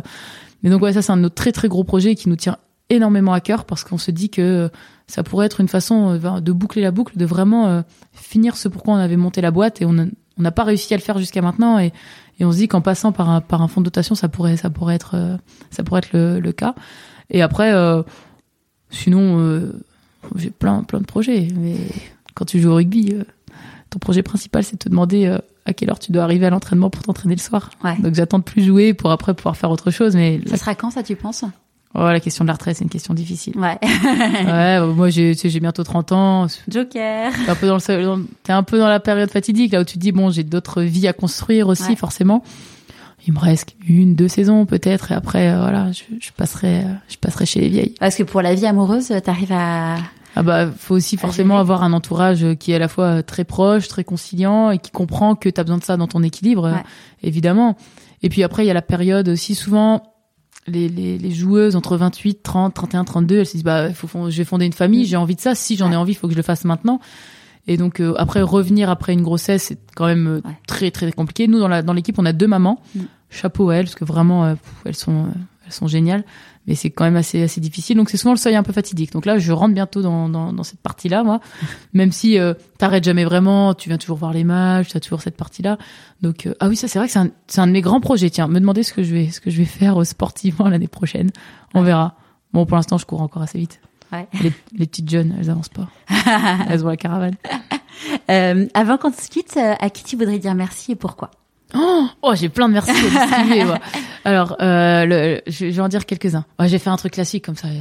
Non, fait, non, vas-y. non, non, la dernière fois, été en, en table ronde avec euh, avec une personne et puis il y avait des questions par des étudiants et un étudiant qui dit euh, euh, quelle est la personne qui vous a inspiré? Donc moi, je dis un truc sur le sport et la femme m'a dit ah moi c'est mon père, il m'a inspiré. Du coup, je dis Ah, moi aussi c'est mon père, euh, il m'a super inspiré. Papa, si tu m'écoutes. non ouais, euh, ouais j'ai j'ai un premier merci ouais à mes parents. Et je, je- souvent j'en parle souvent en conférence parce que j'aimerais que tous les gens qui m'écoutent comprennent à quel point c'est génial quand t'es une petite fille ou un petit garçon de sentir que t'as l'appui de tes parents sans être jugé, sans être bloqué. Et moi, euh, voilà, mes parents nous ont toujours laissé euh, essayer. T'as envie de faire du rugby, bah vas-y fais-le. T'as pas envie d'en faire, bah on va pas te forcer. Et ça, ça a été génial parce que ça m'a permis de m'ac- m'accomplir derrière. Ensuite, euh, euh, le, le, le merci, un merci que pour moi est super important, c'est le les deux L, enfin les deux lettres qui qui, qui m'accompagnent que j'ai présentées au départ. Donc le A c'est Alex, Mm. c'est ma meilleure pote. On s'est lancé dans des aventures géniales, on a tout partagé, le rugby, pas le rugby, euh, la LJA maintenant, et on c'est génial de pouvoir partager en fait des, moments comme ça au quotidien euh, sans se prendre la tête en se disant voilà on tente et puis euh, euh, et puis ça dure en fait dans le temps. C'est pas qu'une histoire c'est pas qu'un coup d'éclat. Donc ça c'est génial. Et puis et J c'est Yannick. Yannick c'est énorme. Je lui dis tout le temps moi t'as transformé ma vie en fait. T'as réalisé ton rêve et t'as réalisé le mien avec. Et du coup moi peut-être que je réalise le rêve d'autres personnes. Et, et ça et ça c'est génial. Et je pense que au, quotidien on a tendance à à oublier de remercier les gens en fait, mais on est riche de, de tous ceux qui nous entourent. Mais ouais, je pense que le A et le J, euh, ils sont, euh, ils font beaucoup dans ma construction, dans ma construction. Ouais. Petite question de Joker, euh, qu'est-ce qui t'inspire dans, qu'est-ce qui t'a inspiré dans tout ce parcours, des livres, des personnalités? Alors, moi, j'ai toujours été fascinée par la personnalité de Nelson Mandela. Euh, complètement par hasard, pas par le rugby. En fait, un jour, c'est fou, je regardais un match de rugby, j'étais gamine, j'avais 14-15 ans. C'est un match de rugby de l'Afrique du Sud des moins de 20 ans. Et le présentateur commence à dire, euh, oui, c'est génial ce qu'ils sont en train de faire, cette équipe. En plus, quand on connaît l'histoire du pays. Et moi, je me dis, mais qu'est-ce qui se passe dans ce pays? Du coup, j'étais faire des recherches et je suis tombée sur toute cette histoire qui est complètement folle de l'apartheid. Et je me suis euh, pris de passion pour, pour ça. Et, du coup, euh, même en lisant l'autobiographie de Mandela, euh, Un long chemin vers la liberté, je me suis dit waouh, waouh, mais la force mentale de ce mec pour sortir après 27 ans de prison et dire à tout le monde prenez vos armes et jetez-les à la mer, tu vois, je trouvais, j'avais trouvé ça beau, j'avais trouvé ça fort, j'avais trouvé ça puissant comme message. Tout le monde te dira que c'est utopique, mais en fait non, c'est juste, c'est juste puissant et profondément humain. Donc euh, ça, c'est un parcours qui m'inspire beaucoup. Et en plus, dans le sportif, c'est le fameux auteur de la citation "Je ne perds jamais, soit je gagne, soit j'apprends". Euh, c'est un peu galvaudé, mais je pense qu'il a complètement raison. Donc c'est un personnage vraiment qui, m'inspire énormément. Et après, je crois que j'ai trouvé mon livre préféré il y a pas longtemps, parce que je l'ai lu il y a pas longtemps, mais je crois vraiment que je j'aurais du mal à faire mieux. C'est euh, Terre des hommes, Antoine de Saint-Exupéry. Et et ce livre, il paraît anodin parce qu'en plus c'est pas du tout son plus connu puisque tout le monde ne connaît que, enfin, tu connais à minima euh, le au minimum le, Petit Prince, mais en fait cet auteur est enfin, il faudrait qu'on fasse un podcast juste sur lui. ce qu'il est capable de créer avec des mots, c'est monstrueux. Franchement, je parce que euh, Le Terre des Hommes, c'est un de ses premiers livres où il raconte sa condition un petit peu de, de, de, pilote, puisqu'il était pilote. Ça commence comme ça, en fait. Tu crois que ça va être un peu ça, un petit peu récit autobiographique de ce qu'il faisait dans son petit avion quand il traversait euh, le monde. Mais en fait, derrière ça, il y a un tel message sur la condition humaine, sur la façon dont on vit entre nous, sur la façon dont on se construit, sur ce qu'on est, sur ce qu'on peut faire. Et le dernier, le dernier chapitre qui s'appelle Les hommes, il est magnifique. Bah, je vais le télécharger sur mon Kindle. Franchement, moi, ce livre, il m'a, wow, j'ai pris, euh, j'ai pas pris une claque parce que c'était tellement doux, c'est tellement beau que c'était mm. pas une claque. Mais ouais, et, euh, et d'ailleurs, euh, souvent, euh, j'aime bien j'en achète plein d'exemplaires et j'offre aux personnes qui, qui, à qui j'ai envie d'offrir. Enfin, parce que je trouve qu'on devrait tous avoir Terre des Hommes dans, dans son étagère ou dans son sac à vin. Euh, et j'ai toujours au moins un exemplaire à la maison. Là, en ce moment, j'en ai trois parce que je sais que je vais en, je vais en offrir. Et ouais, ouais, ça, ce bouquin, il m'a, il m'a, il m'a marqué. Je, enfin, je, je crois que j'ai lu l'année dernière. Et tu l'as découvert comment? Mais en fait, euh, je, ce, ce Saint-Exupéry, il m'a, il m'a toujours un peu intrigué. Et puis, je suis tombée d'un fois, une fois, par hasard, sur un, un podcast sur lui sur France Culture. Et euh, la dame euh, qui était une spécialiste, on lui posait la question, on lui demandait, bah à part Le Petit Prince, qu'est-ce que vous conseillerez de, de lire euh, s'il fallait en lire qu'un? Elle a dit, bah lisez Terre des Hommes, il est vraiment super. Me suis dit, allez, je vais le lire. Et, et elle avait raison quoi. Et du coup, je me suis dit, je vais lire tous les autres. Donc là, je suis en train de lire Vol de nuit. Et mais Terre des Hommes, c'est wow. Franchement, j'ai du mal à trouver les mots pour décrire le chef-d'œuvre parce qu'en fait, il alterne en permanence entre le récit de sa propre vie, de ses propres expériences. Enfin, c'est pas du tout une, autobiographie, puisque ça raconte qu'un petit passage de sa vie. Donc, il alterne en permanence entre des moments que lui a vécu et derrière ça, il est capable de sortir pour en effet faire une espèce d'allégorie de la vie en permanence. Mais, mais c'est d'une beauté indescriptible. Bon, ben je, sur, ce, on se quitte et je vais aller le télécharger direct pour aller le regarder. Merci beaucoup, Laura. Ben, merci à toi, Charlotte. Euh, et puis, bah, au plaisir. J'espère que ce nouvel épisode vous aura plu. Pour en savoir plus sur Laura, je vous ai mis toutes les informations sur pourquoipasmoi.co. Et vous pouvez également retrouver la photo de l'objet de Laura sur Instagram, pourquoi pas moi podcast. En attendant la semaine prochaine, où je mettrai à l'honneur un homme, je souhaite vous remercier pour tous vos messages. N'oubliez pas que j'ai encore besoin de vous. Comment? En mettant 5 étoiles sur Apple Podcast, ICO ou Castbox et en vous abonnant sur les autres plateformes. Je vous dis à jeudi prochain pour un nouvel épisode de Pourquoi pas moi.